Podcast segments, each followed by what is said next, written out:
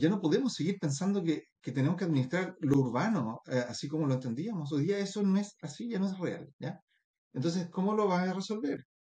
Con infraestructura, con servicios, con innovación, con economía circular, con reducir la huella. No tienes otra opción que innovar en gestión pública, en la generación de acuerdos de, de, de convivencia y la población distribuida en el territorio. Eh, eh, es mejor que la población toda aglutinada en un solo gran polo contaminado, sobrepoblado. Eh, eh, esa es una cosa como lógica. Hola, quizás nos has visto. Por eso ahora te vamos a contar todo lo que hacemos en ISA Intervial.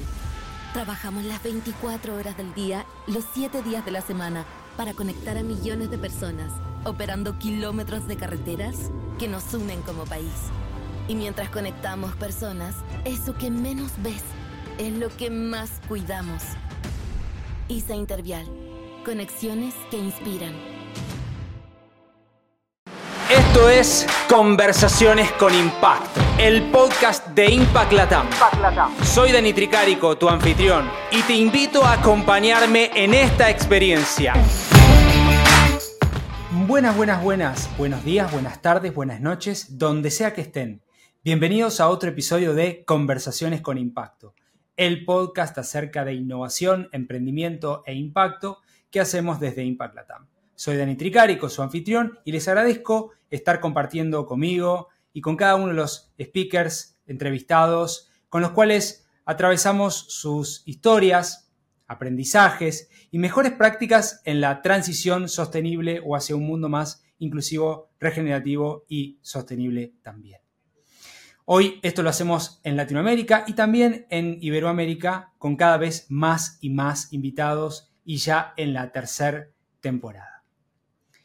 Bueno, muy bien, el día de hoy tengo el gran gusto de conversar y entrevistar a una persona que sabe muchísimo acerca de varios temas. Vamos a hablar acerca de desarrollo urbano, innovación social, laboratorios de innovación urbana y mucho, mucho más.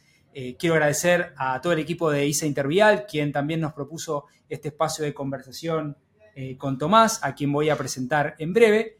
Y también les pido también que, como siempre, se sumen a la comunidad de Impact Latam ingresando en www.impactlatam.co y también, por último, nos dejen una breve reseña de este episodio, un rating, unas estrellitas y un comentario en cada una de las plataformas de su preferencia donde escuchen este podcast. Así que ahí vamos con Tomás Cortés Semena. Tomás es consultor senior y director de un proyecto de innovación y desarrollo dentro de Dinámica Plataforma, una consultora con foco en el diseño e implementación de estrategias de vínculo e inserción territorial. Ha sido director ejecutivo de la Fundación para el Desarrollo Sostenible de Frutillar, PLADES, y de la Fundación Acerca Redes.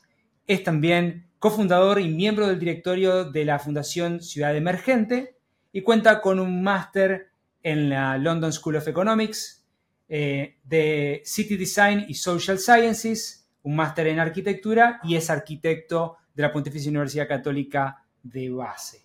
Así que todo esto y mucho más en el episodio de hoy. Bienvenido, Tomás. Gracias por sumarte a un nuevo episodio de Conversaciones con Impacto.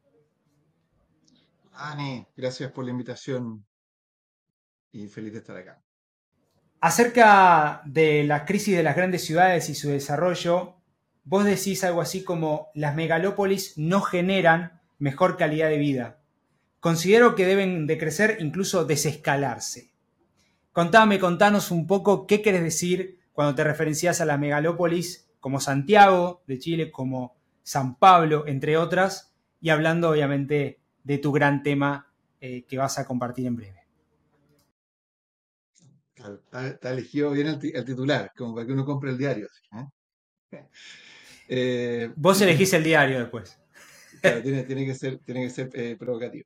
A, ver, en, el mundo del urbanismo, que me ha tocado estar metido, yo no me considero urbanista, me considero un arquitecto a secas, dedicado a distintas cosas por supuesto que las ciudades grandes son el gran, gran foco, ¿no? Porque, porque eh, eh, es un, gran el gran hecho de la civilización, ¿cierto? Eh, que, no puedes dejar de mirar son las ciudades. Em, desde que nos pusimos a hacer agricultura, hace ya sus buenos años, digamos, en que empezamos a sentarnos, en que empezamos a, complejizarnos como sociedad, donde uno hace una cosa, otros hacen otra, yo, eh, y desde ese minuto empezamos a intercambiar. Bueno, ahí nace la ciudad. Y nace con eso una serie de fenómenos como la propiedad, como, ¿te fijas? O sea, es un cambio copernicano en la manera como el, homínido bípedo que somos nosotros eh, ha vivido sobre este planeta por no sé cuántos miles de años, ¿cierto? Pero esto estamos hablando de los últimos, que sé yo, 7.000, 8.000, 10.000 años, pero, pero ya mucho más, ¿no? ¿Ah?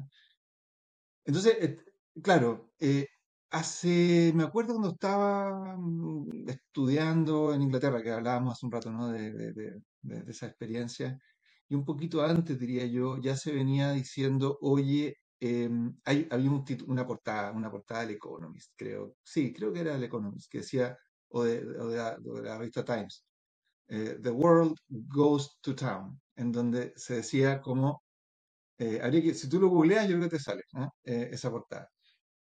Y lo que decían ahí, la gran noticia, ¿no? Digamos, era que a partir de ese, de ese momento, yo te diría que era el 2010, o 8, 9, por ahí, o poco más, poco menos, en donde por primera vez la historia del planeta había más seres humanos viviendo en ciudades que viviendo en, eh, en las zonas rurales, o sea, en el radio extraurbano.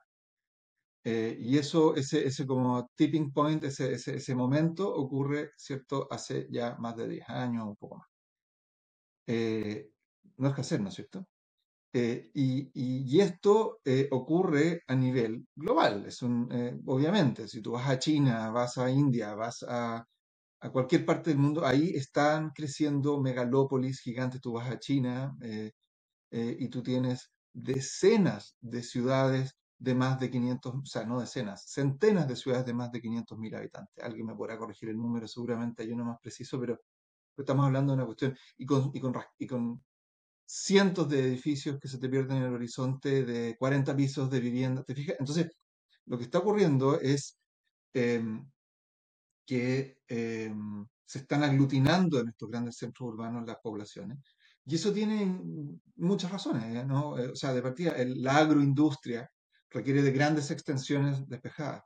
las grandes industrias en general no conviven muy bien con la población. ¿eh? entonces, que la población esté, esté en ciudades y que se produzca en el resto del, planeta otras cosas, tiene sentido lógico, ¿no? Eh, y por otro lado, cuando tú obviamente tienes a la población reunida en un territorio más acotado, tú puedes eh, llevarles el agua, sacarles la basura, eh, limpiar el agua, llevar energía, lo que sea, ¿no?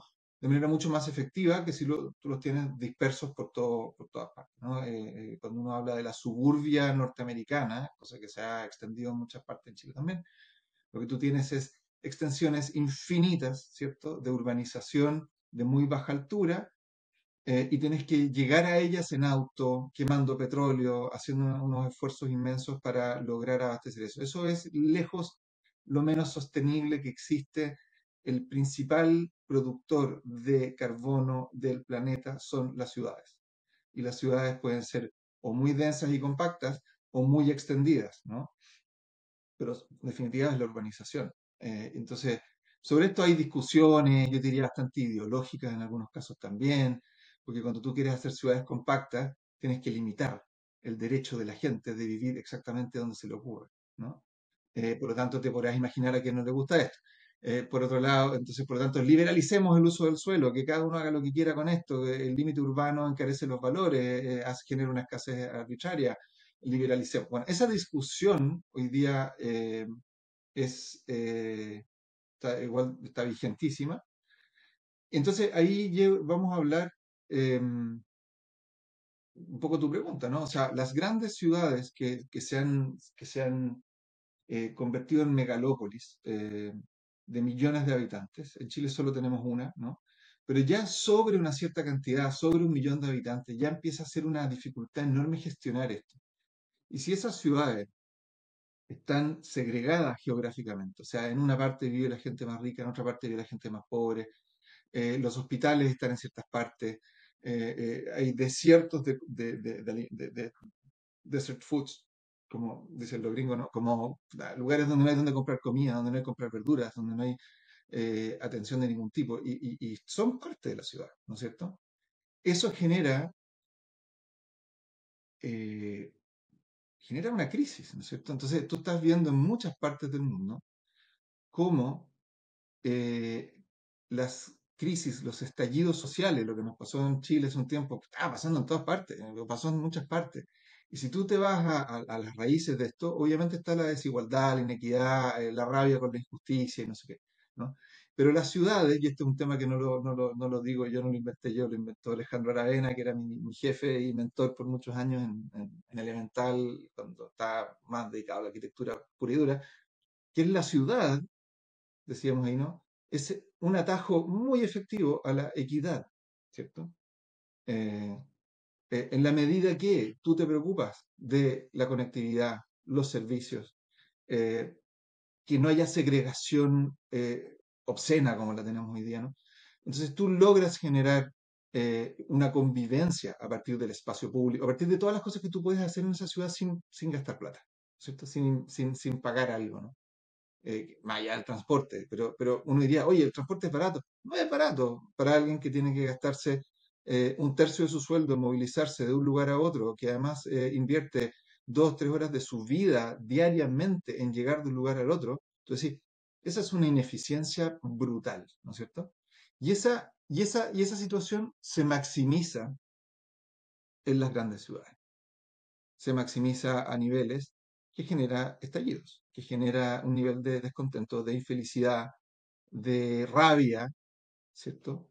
Eh, que estamos viendo los resultados de eso. Ahora, tú, hay miles de, no miles, pero buena cantidad de razones eh, de cómo llegamos a esto, ¿no? Eh, y ahí donde uno, claro, uno viene del mundo de la planificación del territorio, eh, eh, de la arquitectura, del diseño, de darle forma a las cosas. ¿ah? Entonces tú te preguntas, ¿por qué es que terminamos con megalópolis? ¿ah? Eh, y en buena medida ocurre porque no hay reglas, no hay un acuerdo básico, como sí lo hay en Inglaterra, lo que hablamos antes, y en Europa en muchas partes, incluso en Estados Unidos también las hay en muchas partes, pero hasta dónde se puede construir, eh, cuáles son las densidades, cuáles son las alturas, qué se puede hacer aquí, qué se puede hacer allá, a pesar de que está lleno de eh, instrumentos de regulación, de permisología eh, y todo eso, llegan tarde eh, eh, y eh, espantan a los inversionistas que tienen mm, a veces misiones de, visiones de más largo plazo, no son capaces de inhibir que se hagan los proyectos que no se deberían hacer. O sea, tenés una contradicción tremenda entre, en algunos espacios, lleno de elementos regulatorios obsoletos, que no son, no pueden ser implementados realmente por las autoridades como debiesen ser, y está lleno de loopholes, ¿no? De, de atajos y de escape. Eh, y eso ocurriendo, estoy hablando a nivel global. Obviamente hay países que tienen bastante más de, esto que otros, ¿no? Ya, pero todo esto a dónde apunta, Daniel? A- apunta a que las megalópolis se, se desbordan y crecen de una manera tal que generan una crisis. Y ese tamaño importa, ¿cierto? Porque está súper demostrado que el tamaño llega a un punto en donde se genera un óptimo, ¿no? Una masa crítica, algo en donde tú dices, por ejemplo, una línea de metro, tú no la puedes hacer en la suburbia, porque no, va, no alcanza la demanda para una inversión tan grande. Por lo tanto, tú logras acumular algo de densidad y ahí sí se, se viabilizan una serie de inversiones, ¿te fijas? Pero luego sobrepasas eso y, sobrecasa- y sobrepasas la capacidad de carga de, la infraestructura y entonces se genera lo contrario, ¿no? Eh, Ya la, eh, la gente empieza a perder tiempo, dinero, recursos. A de lo que hablabas hace algún tiempo sobre el, ex, el SROI, con ¿cierto? el Social Return Over Investment, con Patricia, eh, bueno, ahí, es donde tú empiezas a perder valor, ¿no? Empiezas a perder tiempo, tiempo útil de esas personas en el transporte, en, en, en filas esperando cosas, en situaciones en donde se enferman por la mala calidad de vida, en fin. Entonces, a eso me refiero con que las grandes ciudades no puede ser que la única manera que tengamos de pensar es seguir gestionando el crecimiento infinito, ¿no? de esas ciudades. Y aquí viene el segundo drama, y, y te dejo un espacio si quieres para meter la cuchara. ¿no? El segundo tema es que ok, el mundo se va a la ciudad, ese era el titular, ¿cierto? Ok, bien, empezamos a visualizar rápidamente cómo eso genera, dependiendo como de la matriz, te diría yo, casi que ideológica, que genera eh, ese crecimiento urbano. Tú puedes verlo con gran claridad. Tú te vas a Europa, te vas a Inglaterra. Inglaterra es un país capitalista, ¿no? Pero tiene una lógica eh, de regulación del suelo bastante intensa. O sea, una ciudad termina en una parte y termina en esa parte. Y eso genera el Inglaterra que conocemos, eh, que en definitiva es descentralizada, porque cuando tú ya no puedes seguir creciendo con esa ciudad, bueno, tienes que ir a hacer crecer la que viene a continuación y la que viene y la siguiente y no sé qué, y empieza a ser una red de ciudades que alcanzan una cierta masa crítica, porque evidentemente en un pueblito de 5.000 habitantes, salvo cosas muy extrañas e incomprensibles, como un poco sí creo yo pasa en Frutillar, o sea, es comprensible, pero desde afuera no se entiende, no se da la situación. Claro, pero en el fondo, tú, tú sabes, tú vienes del mundo de la innovación, cuando, cuando no hay suficiente diversidad, complejidad, recursos, masa crítica, eh, la probabilidad de que genere, se genere innovación en ese lugar que sea relevante más allá de, del barrio, de la casa, ¿no? es baja, ¿no? Como que por algo los hubs internacionales, las grandes ciudades donde converge gente, pasa que hay mucha innovación. Bueno, cuando tú empiezas a tener polos, ciudades, lugares que ya tienen una masa crítica un poco más interesante, y no estoy hablando de cientos de miles de personas, 70 mil personas, eh, con un buen mix con recursos, con centros de innovación bien conectadas, eh, a poca distancia de otros centros urbanos, eso ya es lo que tú necesitas para tener un, polo de innovación. Y con eso lo que quiero decir es, estas grandes ciudades tienen que al menos dejar de crecer, y eso no es nada de fácil, ¿cierto? Porque, porque tú ya has visto los dramas de migración que están ocurriendo internacional, también ocurren intranacionalmente, y cuesta mucho detener esa ola, pero sí se la puede conducir cosa que también cuesta, pero menos, y creo que no tenemos otra, tenemos que innovar ahí. Está bueno. Eh, gracias también por el, por el contexto, porque eh, es importante compartir esto. Yo estaba pensando que esta, incluso en las ciudades con mucha masa, como San Francisco, se hablaba de innovación, ocurre la gentrificación. ¿no? Como este espacio donde hay mucha gente y también mucho sube el precio y la gente que no puede costear se tiene que ir, ¿no? Entonces es un poco lo que viene pasando. Te quiero preguntar, y mientras armaba el episodio, em, entonces vamos a, el, foco tiene que ser con, hay un crecimiento descontrolado de las megalópolis de estas ciudades grandes, inclusive en Latinoamérica, sobre todo que no hay esta reglamentación o, o regulación no tan específica de crecimiento, entonces, pero hay un espacio. Efectiva, en muchos casos está la efectiva. No es efectiva. Exacto, efectiva. Em, entonces, ahí la pregunta sería, ¿vos crees, y, tomando esto que hablabas de, em, dijiste algo que me pareció buenísimo, que es, que te dijo tu, tu jefe, ¿no? Em, las ciudades son un atajo a la equidad, ¿sí? ¿Es así? A la equidad. A la equidad. Entonces, si las ciudades son un atajo a la equidad, ¿qué rol pueden tener las ciudades menores o más pequeñas? Y, si, y, te, la, y te la sumo un poquito más. Si no se replica ese sesgo de segregación socioespacial que vos decís, que se ve, por ejemplo, en Santiago, como unas ricas como unas pobres, en las menores, en las, en las pequeñas. Cuando se empieza el crecimiento.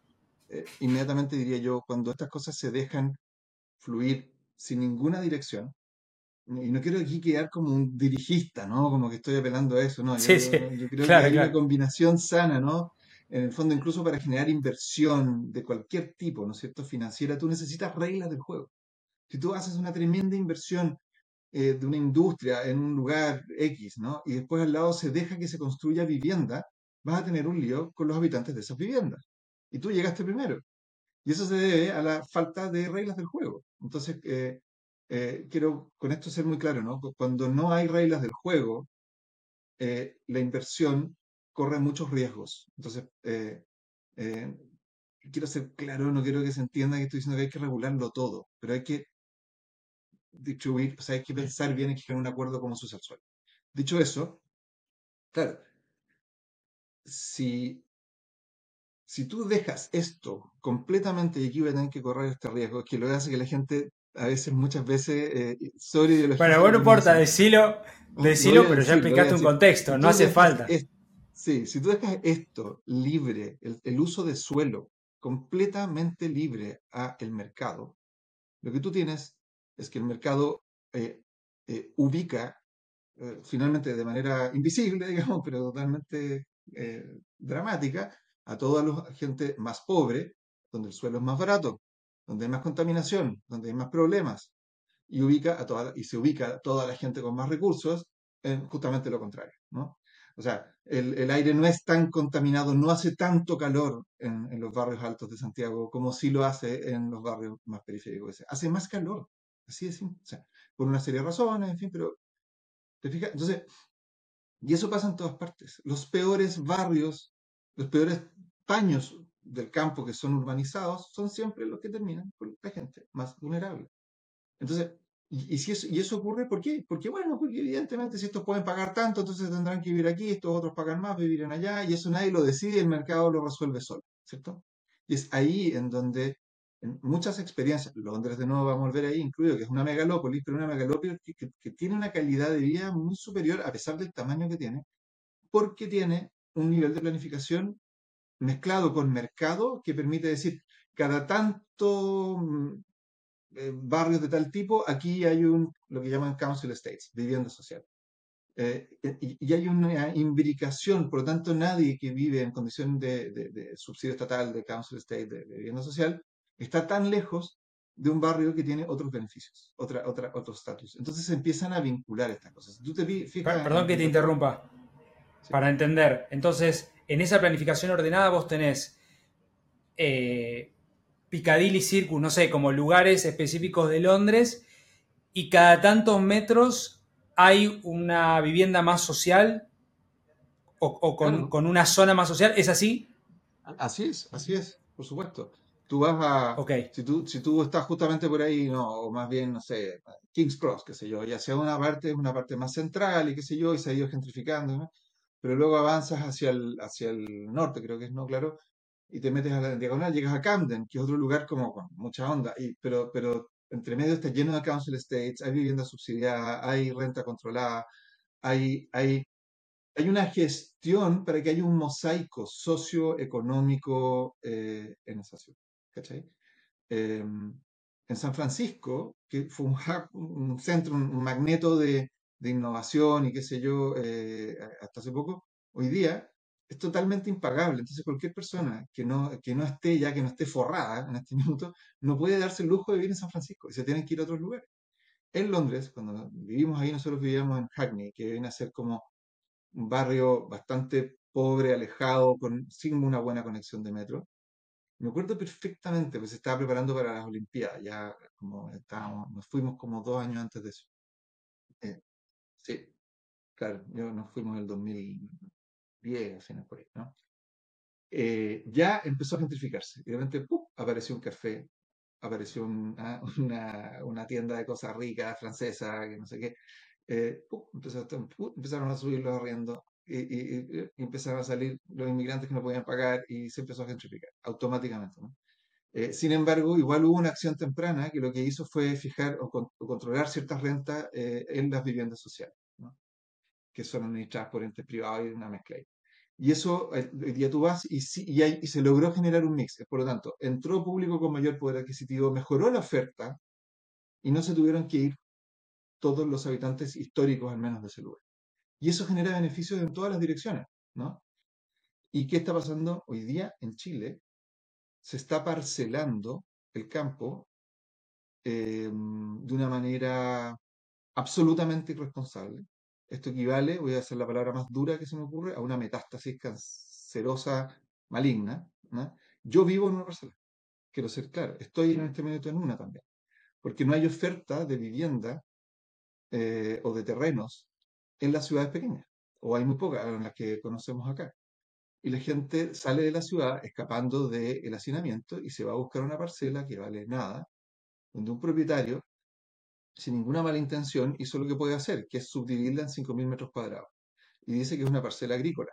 En realidad es una urbanización muy ligera, ¿no? Eh, donde no hay sistema de tratamiento de agua, no hay un pensamiento previo de cómo vamos a recolectar la basura, eh, nada. Yo, yo, hablaba con una autoridad importante en Puerto Varas, que han estado con este tema fuerte, fuerte, pero está en todas partes, en a, todo Chile. A eso iba también. Puerto Varas ha sido de ese caos de crecimiento, ¿no? Incluso caos, mucho más. Caos. Esto no le sirve a nadie. Uno, claro, dice, oye, yo vivo feliz en mi parcela, no me molesten. Tengo espacio, qué sé yo. Loco, pero es un desastre. O sea, eh, eh, ok, tú estarás bien hoy día, pero pasado mañana vamos a tener graves problemas de agua, de no sé qué. Ya estamos teniéndolo. Entonces, eh, aquí, aquí no, no va a funcionar si no llegamos a un acuerdo de, de alguna especie, ¿no? De, de, cómo vamos a administrar lo que hay hoy día. Dada esta situación de entropía territorial, en donde las grandes megalópolis están perdiendo o, digamos, está escapando gente de ellas, ¿no? En algunos casos, o yendo porque dice, oye, quiero ir a buscar una mejor calidad de vida a otros lugares. Hoy día se puede, eh, esta misma entrevista lo demuestra, o sea, no, la presencialidad no es una condición necesaria, eh, aun cuando sabemos que es importante, todo lo demás, ¿no? Pero, pero, pero se puede. Eh, entonces, eh, esa, esa, esa situación hoy ¿no es cierto?, está permitiendo y la conectividad y la infraestructura, y creo que hablemos de infraestructura, eh, eh, está permitiendo, está generando un atajo también a la calidad de vida. ¿Te fijas? El problema es que no es muy sostenible esto de irse a vivir en la mitad del campo, donde se debería estar produciendo alimentos, ¿no? Eh, y, sin embargo se está haciendo de manera como una especie de fábrica de, consumir campo para convertirlo en una urbanidad difusa, totalmente insostenible, cero planificada de ninguna especie, que está absolutamente a merced de eh, los vaivenes del mercado y de lo que cada uno quiera hacer con esto. Hoy día, cambiar esa ley implica en la práctica como expropiarle el valor al dueño del suelo, porque él ya sabe que lo puede parcelar y vender de cierta manera. Si tú cambias las reglas, si, oye, pero aquí tenía, yo estaba sentado en varios millones de dólares y ahora resulta que en un campo tengo que producir comida. ¿Dónde? ¿No? Te van a pedir subsidios. Eh, eh, entonces, ahí hay una problemática y es política. O sea, hoy día tú tienes no sé, gente de, teóricamente de ideología socialista defendiendo el derecho a vivir en una parcela. Una cosa incomprensible, ¿eh? viniendo de esa lógica. Y tú te has dado cuenta que he hablado bastante de política o de ideología y creo que lamentablemente no podemos no hablar de eso. Eh, no podemos no hablar de eso. Eh, el emprendimiento, la innovación, el desarrollo, el futuro, no viene solo. la política es el espacio donde nos ponemos de acuerdo y, te fijáis, y, donde se raya la cancha. Y hoy día estamos en una muy mala posición en esa materia. Yo tengo, yo soy un optimista, creo que lo vamos a, vamos a pasar más adelante, nos vamos a dar cuenta que necesitamos ponernos de acuerdo. Pero, pero lamentablemente el territorio se administra en buena medida a partir de los acuerdos que se surgen en la política y la política administra las ideas y las ideas que están detrás de, regular o no regular, ya sabemos cuáles. Tienen años, ¿no? Y ahí, eh, Tomás, perdón, interrumpa, eh, solo para reencauzar ese punto que me parece que no es, menor. Hoy uno de cada tres chilenos está o proviene de la región metropolitana, que es un lugar ahogado por contaminación, congestión, altos costos de vida, eh, asolada por una sequía. Esto estoy hablando de Chile, per se, región metropolitana, Santiago.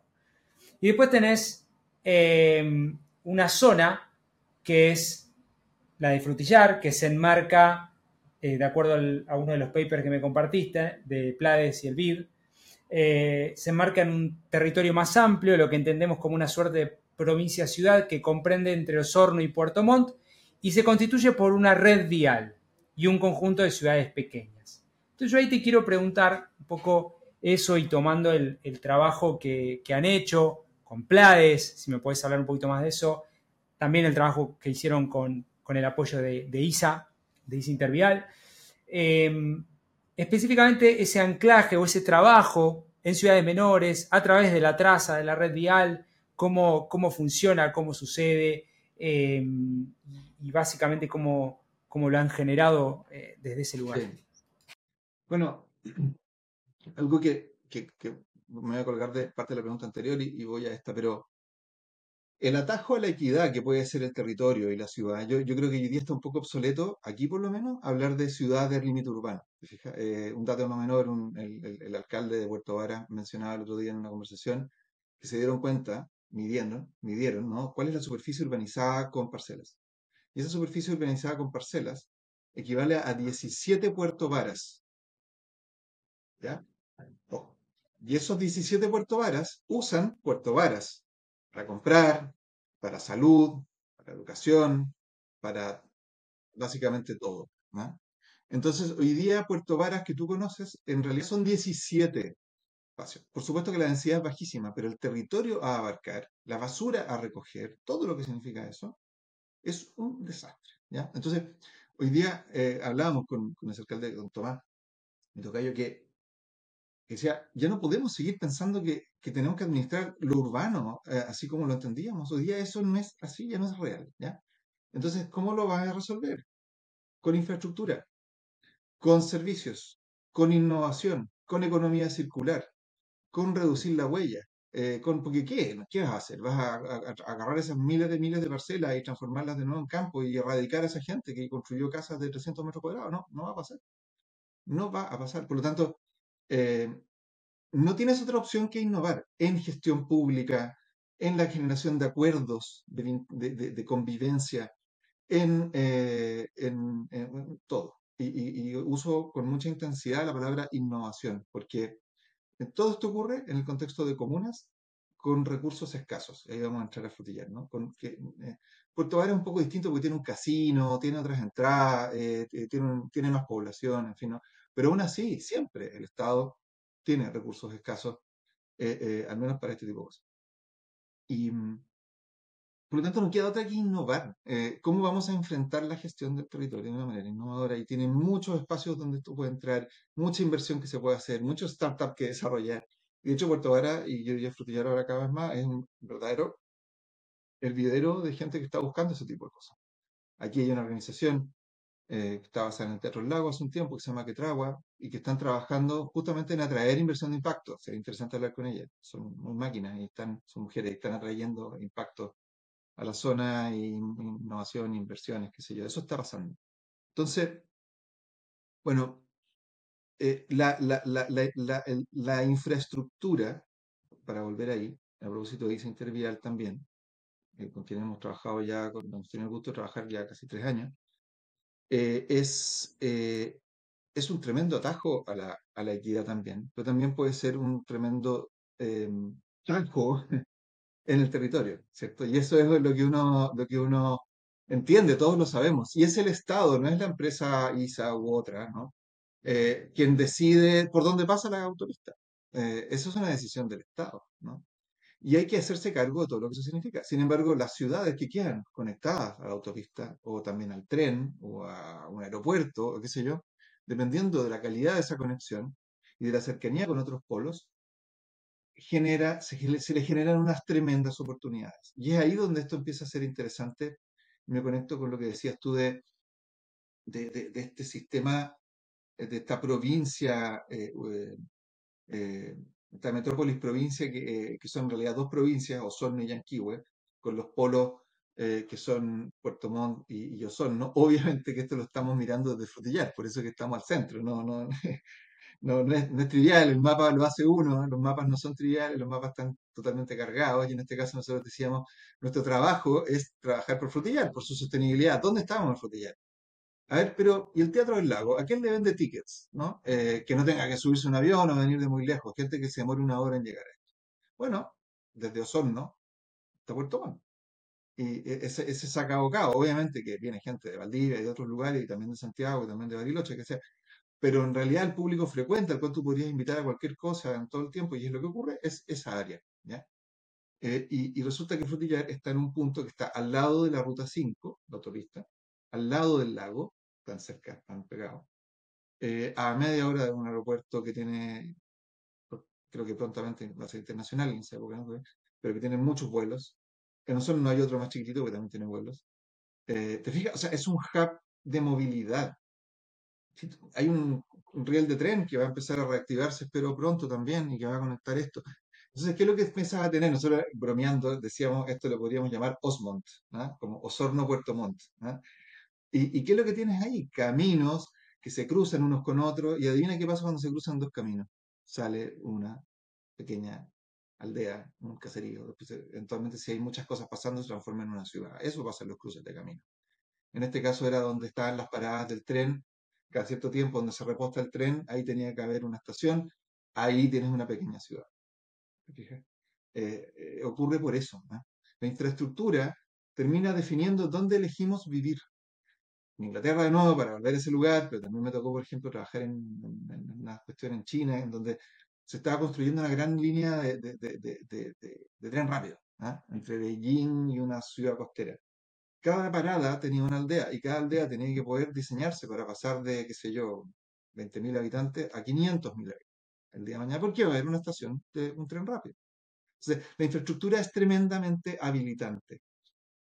Y nosotros estábamos conscientes de eso en Frutillar, ¿no? Diciendo, oye, nosotros vivimos acá, estamos hiperconectados, esta es una ciudad súper chica, pero también es muy segregada, tiene como dos niveles, dos, grandes eh, corazones, eh, el Frutillar Alto y el Bajo, y es un dolor importante de esa ciudad, porque obliga a moverse entre un lugar y otro todo el tiempo y, y, se siente, se palpa esa división socio, sociogeográfica, económica, no sé cómo. Entonces, ahí hay un caso muy bonito, muy interesante. Oye, si logramos parchar, si logramos no parchar, sino que sanar, frutillar en, este problema de desplanificación, porque salió sin mucha planificación, eh, vamos a tener un, laboratorio muy interesante. Pero estábamos en ese trabajo, ¿no? Como diciendo, oye, estamos en esta ciudad pequeña, eh, que está trayendo mucha gente por una serie de factores que podemos analizar más rato también. El Teatro del Lago, colegio, eh, buena ubicación, ahí se empieza a entender por qué la gente se viene acá.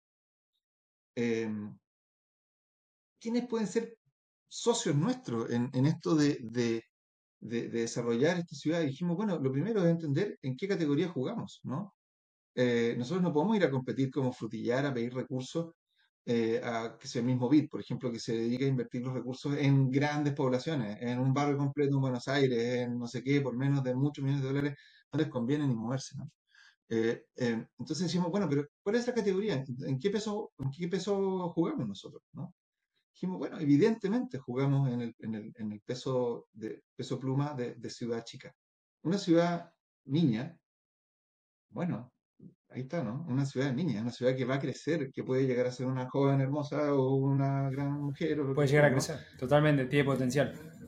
Exacto, entonces tiene ese potencial. Eh, en algunos casos, las ciudades niñas tienen un tremendo potencial, podría claramente es uno de ellos, Yanquiwa seguro, eh, qué sé yo, Pitrufken, por mencionar un tremendo eh, potencial, y otras podría ser, pero em, otras no tanto, otras tienen, está más difícil que crezcan, ¿no? Eh, así de esa manera que se convierta en un polo. Pero, pero ojo, que no sea un polo de innovación no significa que no pueda ser, o de, o de creación de economía, de, desarrollo, que sea, no significa que no pueda ser una, maravillosa ciudad de 40, 50 mil habitantes, en donde eventualmente la gente vive, qué sé yo, y se mueve a los hospitales o lugares cercanos porque quedan cerca, porque hay infraestructura de calidad, ¿no?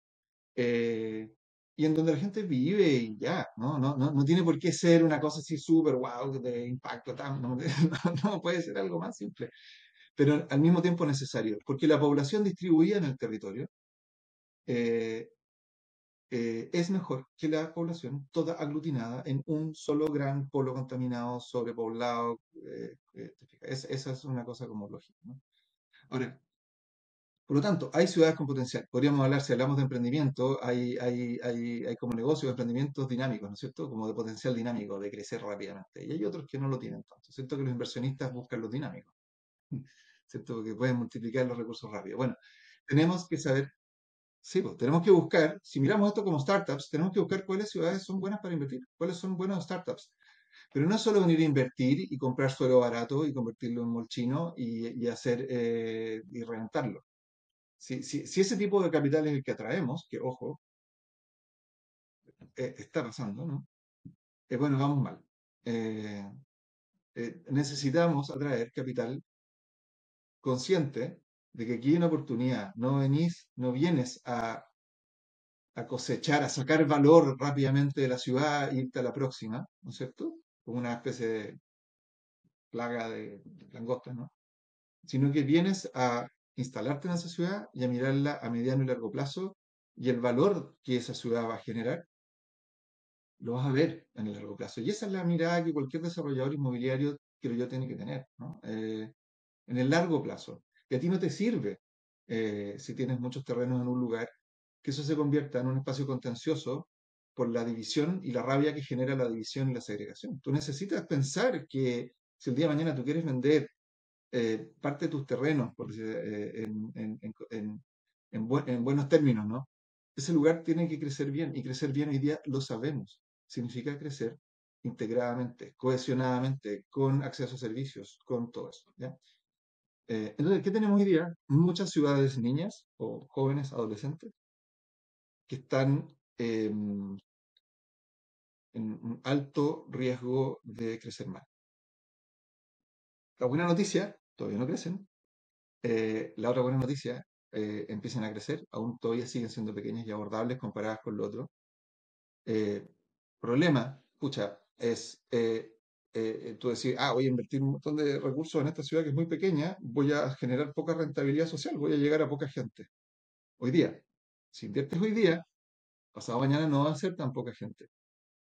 Entonces hay un tema de adelantarse y es muy difícil en general hacerlo porque nadie quiere adelantarse, ir antes de tiempo y menos el Estado le cuesta, no tiene que asignar los recursos de manera eficiente ahí siento hay una paradoja, ¿no? En donde hablamos como de la trampa de la precariedad, la trampa de la pobreza, que se puede aplicar en otros conceptos económicos.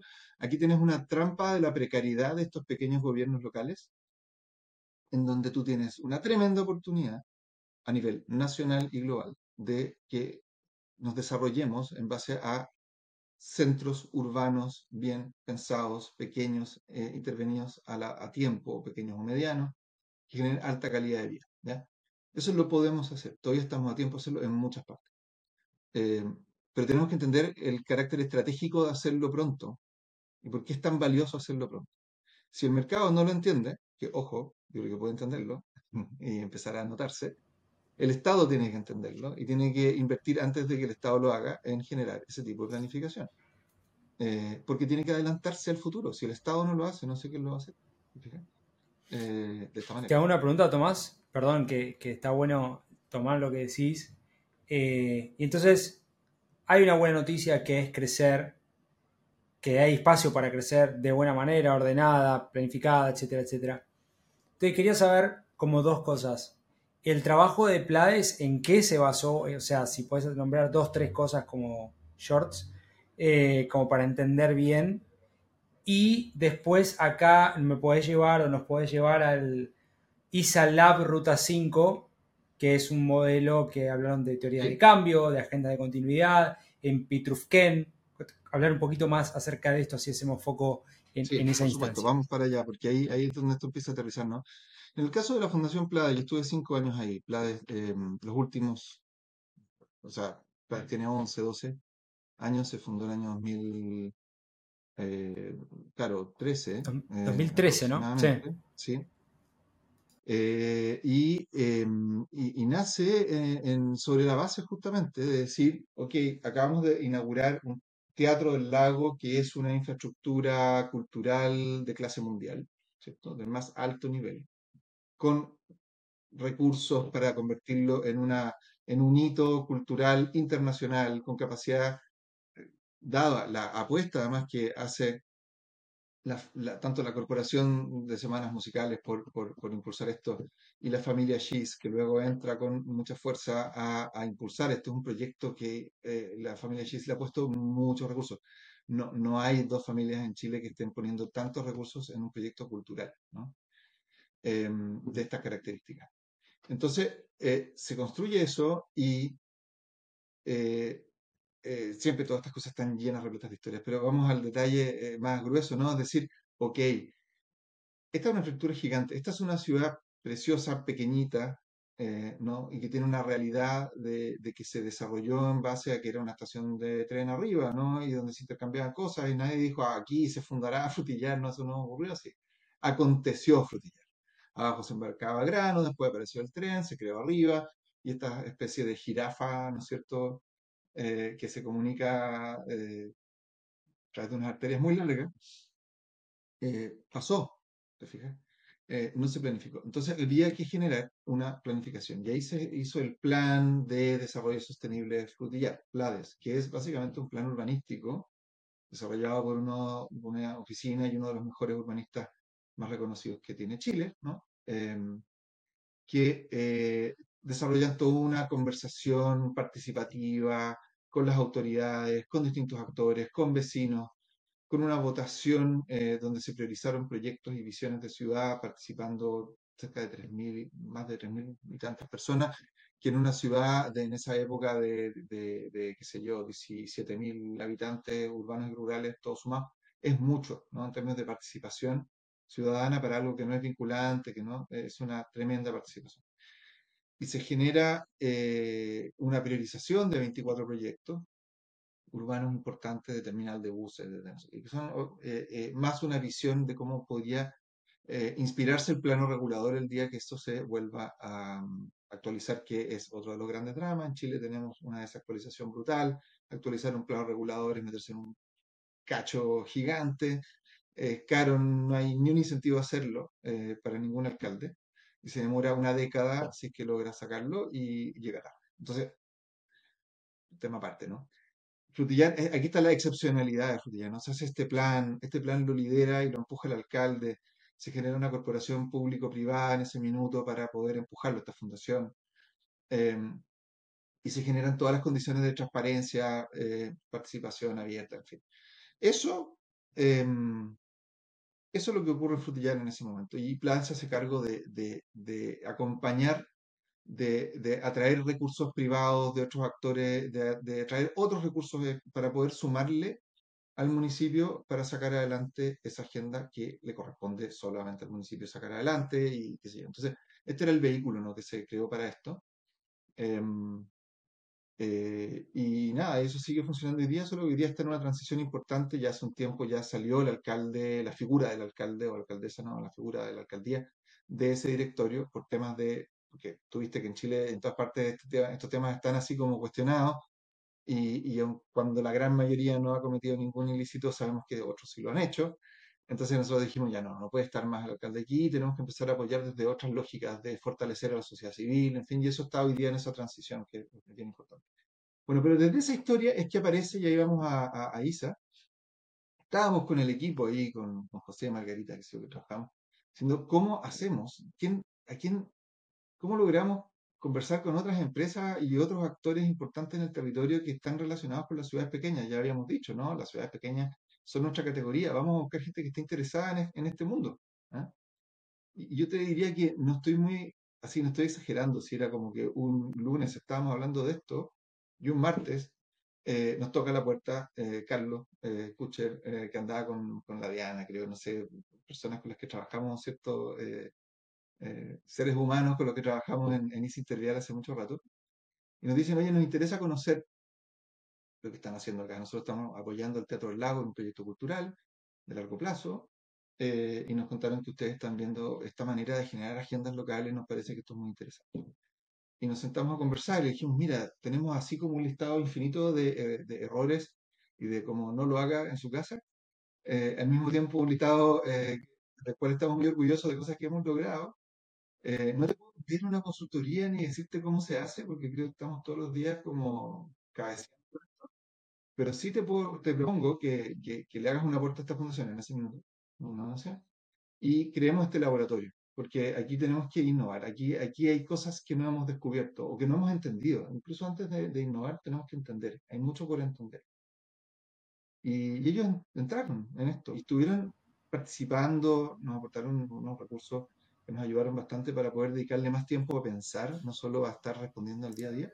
A, recorrer, claro. Y pasado ese, ese plazo, bueno, y nos toca la puerta el mejor actor posible. Una, una, una, en este caso, una empresa que administra un activo público, que es una autopista, que le ha cambiado la vida a todos los que vivimos en el sur hace mucho tiempo. O sea, hace, no sé, yo era niño y uno se venía por una autopista Ruta 5 que tenía una pista llena de camiones. Eh, o sea, imposible, ¿no? hoy, día tú vas en muy poco tiempo de un lugar a otro y eso obviamente que permite que esta zona se desarrolle, ¿no? Entonces, fuera de, todo lo que hay que resolver siempre cuando hay un encuentro entre una infraestructura y un territorio y personas, que eso es en todas partes, eh, eh, genera mucho, mucho beneficio. Entonces, ya, y tú te preguntas, ¿y quién más eh, está conectado de manera permanente, indisoluble con ciudades pequeñas? Bueno, la autopista, ¿cierto? Está, está, tú te pones a contarlas, son, no sé, 40, que hasta Santiago, ciudades pequeñas, más chicas, más grandes. Listo. Y nos toca la puerta ISA Intervial. Era como realmente un regalo. Y dijimos, bueno, fantástico. Por lo tanto, nuestra primera relación con ISA no fue, no fue, no fue de venderle una consultoría, fue de que generamos una alianza, ¿no?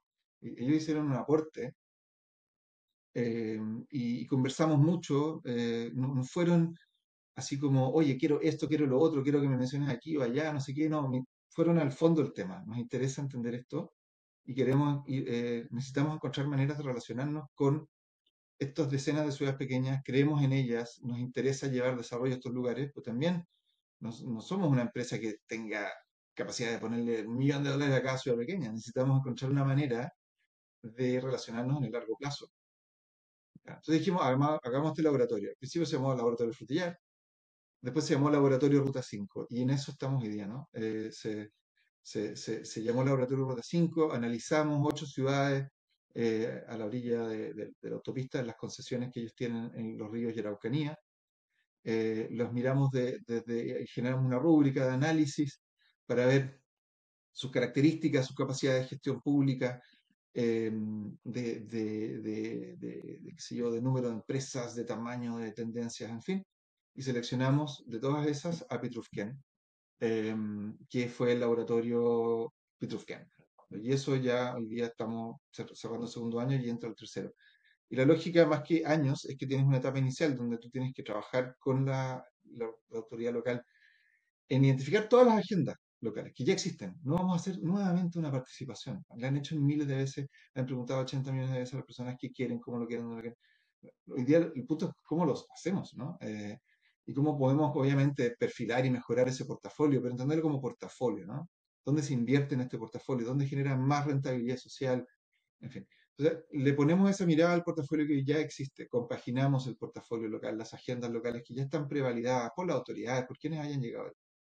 Y en base a eso, nos sentamos a elegir cuáles son justamente los eh, principales elementos en donde se puede actuar para generar algún cambio importante. Y en base a eso vamos a buscar nuevos socios.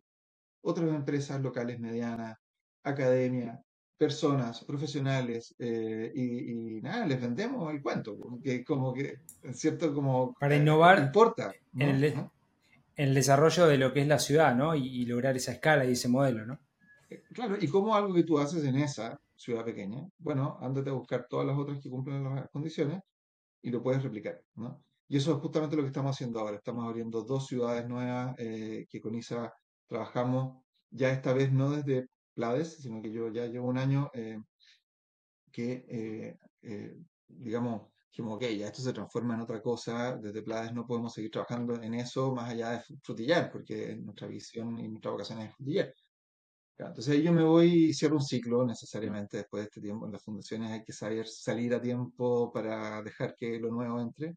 Y me voy a, a Dinámica, que se llama Dinámica Plataforma. ¿no? Pero lo de plataforma tiene que ver porque ellos entienden, los fundadores de esto que son buenos amigos, entienden eh, la consultoría como una plataforma para desarrollar más cosas y para que gente que tiene ideas, que tiene problemáticas, que tiene temas a resolver, use esta, esta, esta, consultora, esta, esta espalda, este espacio, como plataforma para desarrollar. ¿no? Eh, entonces, con ese Intervial eh, hablé con ellos y dijimos, vámonos a la consultora. Y esta consultora, además, ellos em, ellos, nosotros hoy día, ¿no? Somos muy buenos en el análisis de territorios, en llegar al nivel fino y al detalle fino. Y cuando tú entiendes a nivel fino el territorio, entiendes dónde están los conflictos, cómo los puedes evitar, dónde se puede generar más valor o no perder valor, cómo, cuáles son los actores clave. Eh, y finalmente esa es la conversación. La conversación es cómo hacer compatible el desarrollo que muchas veces eh, implica y trae y representa la infraestructura, o las industrias de recursos naturales, la industria eólica, la industria minera, la industria eh, salmonera, cualquier industria grande que genera recursos naturales, que mueve agujas gigantes, que genera empleo, que genera los recursos que sustentan al Estado de Chile a través de los impuestos, en fin, todo eso, ¿no? Eso está ahí, no, no es una cosa como decir, se van, ¿no? La pregunta que hay que hacer es, bueno, ¿cómo, cómo convive con el territorio, ¿cierto? Y, ese es el foco de dinámica, cómo cómo, cómo innovamos, cómo pensamos, cómo planificamos, cómo nos anticipamos, cómo nos ponemos desde el lugar, desde el lugar de la comunidad, ¿no? Realmente, para pensar esa convivencia eh, y no solo un vínculo de tipo, como siempre se dice, como greenwashing, ¿no? Como, no, no, no, el greenwashing no sirve para nadie. Eh, si, si, tú le vendes una estrategia a alguien de greenwashing, te deberían demandar porque estás vendiendo algo que no sirve, ¿no? Em, entonces, e, en esa intersección, ¿cómo convive la infraestructura, cómo convive la industria que trae todos estos beneficios con territorios? Eh, es la gran pregunta que se hace dinámica. Y ahí es donde nos vamos eh, con, con, ISA, y hoy día yo estoy trabajando también en otros proyectos, pero con ISA es como mi proyecto central eh, con, ellos, y hoy día ellos entienden nuestra relación como una alianza, ¿no? Porque nos interesa el desarrollo sostenible de ciudades pequeñas, porque vemos en eso el futuro, ¿no? ¿En qué se basa el urbanismo táctico y qué diferencia tiene con la innovación social? ¿no? Que, es, que es una de las cosas que ustedes comentan acá eh, en, este punto. Eh, está lo estratégico y está lo táctico. ¿no? Eh, entonces, claro, lo estratégico tú, tú, tú, piensas, ¿no? Como qué haces primero, qué haces después, cómo es el orden que genera lo que tú quieres generar, cuál es el objetivo al cual quieres llegar, por dónde vas a ir, en fin. Pero lo táctico es cuando te encuentras con, ok, ya tengo claro el objetivo, pero ¿cómo, cómo avanzo? ¿no? ¿Cómo, cómo, voy, ¿Cómo voy resolviendo lo que se me va presentando de una manera que, bueno, que avancemos ¿no? Eh, en la dirección? Y eso implica estar tomando decisiones de manera más contingente, ¿no? Entonces, en el caso de la ciudad y del territorio, los procesos son tan largos, ¿no? Siempre, desde, que, desde que se decidió hacer algo, hasta que, no sé, hasta que se consiguió la plata, hasta que se hizo el diseño, hasta que para el, la para el diseño, se hizo el diseño, después se consiguieron los recursos para la ejecución, de que no sé qué. En el mundo público, el promedio para un espacio público promedio son ocho años. Promedio. Eh, entonces, en ocho años, un terminal de buses, qué sé yo, porque usaba un estudiante para ir a la universidad, que no llegó, obviamente ese estudiante ya terminó la universidad, ya ahora trabaja y nunca llegó al terminal de buses. O sea, toda su vida, básicamente, que necesitó usar el bus para ir a estudiar, no llegó, porque el promedio son ocho años para hacer una cosa así. Y a veces llega, pero ese que a veces llega es porque ya lleva ocho años en el. Entonces hay generaciones enteras. Ya. A esa velocidad que, ojo, eh, no solo en el mundo público, en el mundo privado también se demoran mucho estas cosas, em, necesitas avanzar. Y el urbanismo táctico lo que plantea es que eh, si tú quieres, por ejemplo, voy a dar un ejemplo. Tú quieres, eh, hay un sitio baldío, un lugar que está tirado, que no, no, se usa, pero que está ubicado cerca de unas viviendas, que sé yo, más vulnerables.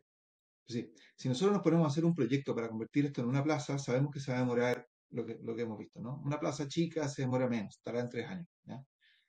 Pero ¿qué pasaría si antes de diseñar la plaza y encontrarnos al final del camino con que estaba mal pensada, porque en realidad la gente entra por el otro lado, porque no quieren ir ahí, o porque no sé qué cosa, o porque en ese lugar justo caen aluviones, no sé. ¿Qué pasaría si lo probamos antes? Y el probar antes, en términos urbanos, significa, bueno, ponerlo en escena. Es decir, eh, a ver, limitemos esto, pero con unos maceteros. Pongamos esto acá, generemos algo que se sienta como que hay un lugar. Bueno, las banderitas famosas no son solamente una especie de fijación hipster, aunque sí, pero en este caso Eh, lo que logran hacer es generar una contención espacial, es decir, ponerle un poco techo a la cosa, ¿no? Eh, el, poner unos pallets que hacen unos asientos, el poner no sé qué, el pintar por aquí, por allá, poner una luz acá, no sé qué, ¿qué te permite maquetear a escala uno a uno, real, cómo podría llegar a ser ese espacio y probarlo, ¿no? Es decir, oye, a ver, usémoslo, usémoslo así, usámoslo así, pongámonos una, una banda de rock, que sé yo, tocar en la mitad, veamos qué pasa, preguntémosle, mientras lo estamos haciendo, hagamos encuestas, miremos a la gente, hagamos videos, eh, preguntemos después qué opinaron, qué le cambiarían, qué sé yo. Y eso insuma el diseño definitivo del proyecto. ¿Te fijas? Entonces, eh, ¿qué es lo que estás haciendo? Dime tú, ¿cómo se llama esto en innovación? es, totalmente lean startup, ¿no es cierto? Eh, eh, eh, claro, liviano, rápido y barato. Eso es lo que decimos en, en, en, Ciudad Emergente. Liviano, rápido y barato. ¿Por qué? Porque tú lo que vas a hacer ahí es el mejor posible proceso de participación. Si la gente, no todos somos arquitectos, no todos podemos mirar un plano e imaginarnos qué va a pasar una vez que lo construya. Es más, la gran mayoría de la gente no, no, no tiene, no, no, no ha estudiado eso, no tiene esa habilidad. Y está perfecto, ¿no? Eso requiere cambiar las cosas y cambiar las cosas siempre genera eh, algún nivel de controversia. Entonces, yendo al urbanismo táctico, ¿qué te permite eso? Oye, hagamos un día, cerremos la calle, pongamos unos conos, claro. Eh, hagamos que pasen cosas en este lugar, eh, que ojalá no sea comercio que compita con el comercio que está establecido, porque si no es contraproducente. y, mostremos que, esto no solo no inhibe la venida de la gente, sino que la amplifica. Y eso es lo que logra hacer el urbanismo táctico. Es muy caro equivocarse en urbanismo. Es irreversible muchas veces, ¿te fijas? Entonces, el urbanismo táctico lo que te permite hacer es equivocarte menos, es probar, es iterar y luego diseñar. Claro, sin tener que ir a la dinámica de infraestructura, costo, planificación, obra, etc. Si hablamos de ROI, ¿qué dirías, no es cierto? Eh, tu entrevista. Tú puedes medir todo el tiempo que esa gente va a ahorrar, todas las dificultades que no va a tener, todo lo que eso se puede eh, transformar en calidad de vida, en recursos, en lo, que sea, ¿no? Eh, por lo tanto, con una inversión muy baja, eh, se genera un impacto muy alto. y eso es lo que estamos buscando con ISA. Estamos buscando todos aquellos lugares en donde se puede generar una mayor multiplicación. No se trata de invertir poco, se trata de ser efectivos con la inversión, ¿no? Porque ya, ya no bien podrías invertir, no sé, 100 millones de pesos y lograr 100 millones de pesos de impacto, o invertir 10 millones de pesos y lograr 1000. Todo esto depende dónde lo pones, ¿no? Y en ese sentido, el urbanismo táctico es el atajo a evitar los errores, ¿no? A, pensar bien, ¿qué, ¿qué, pasaría si nos gastamos un montón de plata justo en ese lugar donde creemos, porque somos expertos, ¿no es cierto?, que ahí se resuelve el problema. Y resulta que no, y que la comunidad te dice, oye, pero espérate, tú no cachaste esto, yo me muevo por acá, hago no sé qué. Y ya nos gastamos la plata.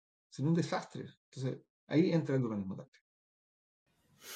Está muy bueno y, gracias por la explicación. Creo que son conceptos que quizá uno no cruza tan seguido en la analogía de la movilidad eh, y del puente em, hacia este lugar, ¿no? Del urbanismo, de, de la variable sociológica del comportamiento de una ciudad, del desarrollo y demás.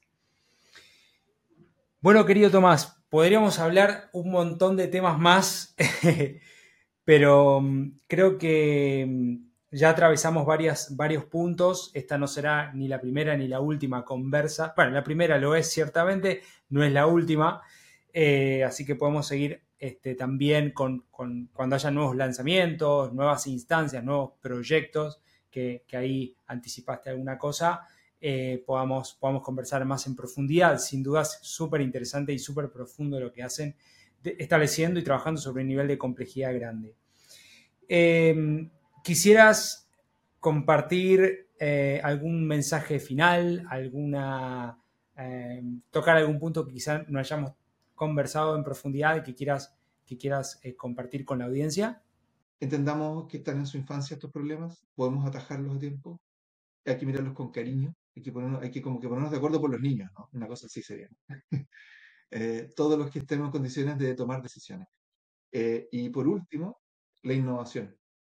La innovación, no me refiero aquí solamente a una nueva tecnología que te permite vivir en la mitad de la nada y que eso no genere problemas. Eh, eh, en el fondo, una, no me refiero solo a la innovación que nos permite sostener nuestro estilo de vida tal como está. Me refiero a esas innovaciones que por un lado te invitan a cambiar tu estilo de vida, que te permiten hacerlo de una manera más sustentable. O sea, si no cambiamos nuestros estilos de vida, esto tampoco resulta por lo tanto, hay innovaciones de cómo, cómo, cómo persuadir a la gente, cómo hacer que usen la salud pública de una manera, cómo hacer que recojan la basura de otra, cómo habilitar un nuevo suelo para que se genere vivienda social en densidad pero sin hacinamiento, lo que hacemos en Elemental, ¿o lo que se hace todavía. E, en fin, lleno de cosas de ese tipo. Esas innovaciones sociales, urbanas, eh, en infraestructura, en tecnología, en materiales, en todo eso son urgentemente necesarias ahora, no son un lujo, no se innova porque, porque sí, se innova porque nos encanta, se, se, innova en este mundo, en este tema tan complejo, porque no te queda otra. Creo yo, tiene, tiene, que, tiene que ser eh, un mandato. Está bueno. Eh, me parece un buen, una buena invitación de cierre a, pensar y repensar con la analogía de, de la niñez hablando de niñez, también aquí tuvimos una linda entrevista, tuve una linda entrevista con el Rafa Rodríguez de la Fundación San Carlos de Maipo acerca de infancias, el gran trabajo que, hacen esos allí y la gran problemática que hay, como mencionas vos. Bueno, querido Tomás, eh, ha sido una linda, muy linda conversación. Eh, y bueno, eh, ya estaremos conversando nuevamente en nuevas instancias y agradecido a vos por compartir toda tu experiencia, tu profundidad, tu sabiduría acerca de estos temas de complejidad. Así que agradecerte de mi lado por sumarte a este episodio y bueno, ya estaremos en conversaciones en, nuevas, en nuevos espacios. Bien, muchas gracias Dani por esta interesante conversación y espero atento a, a los próximos pasos. Ahí está. Gracias querido Tomás. Eh, ahí lo tuvimos a Tomás Cortese, como hablamos de varios temas de desarrollo urbano, de planificación, de innovación social, de laboratorios de innovación urbana y mucho, mucho más. Gracias a todos y cada uno de ustedes por compartir con nosotros un nuevo episodio de Conversaciones con Impacto em, y también atravesar con nosotros esta linda experiencia donde recorremos las historias de cada uno de los entrevistados. Los invito a sumarse a la comunidad de Impact Latam ingresando en www.impactlatam.co y también que nos dejen, por favor, una breve reseña de este episodio, unas estrellitas y un comentario en cada una de las plataformas donde reciban eh, este podcast en Spotify, Apple Podcast, YouTube y todas las plataformas donde estamos disponibles. Así que nos estaremos encontrando en el próximo episodio de Conversaciones con Impacto, con mucho más innovación, mucho más emprendimiento y, claro, por supuesto, sostenibilidad e impacto. Como siempre digo, donde sea que estén, buenos días, buenas tardes y buenas noches. Muchas gracias por sumarte a este nuevo capítulo de Conversaciones con Impacto. Te invito a sumarte a esta comunidad de hacedores que está cambiando el mundo. Ingresa ahora en www.impactlatam.co. Sumate y sé parte ahora de este cambio. www.impactlatam.co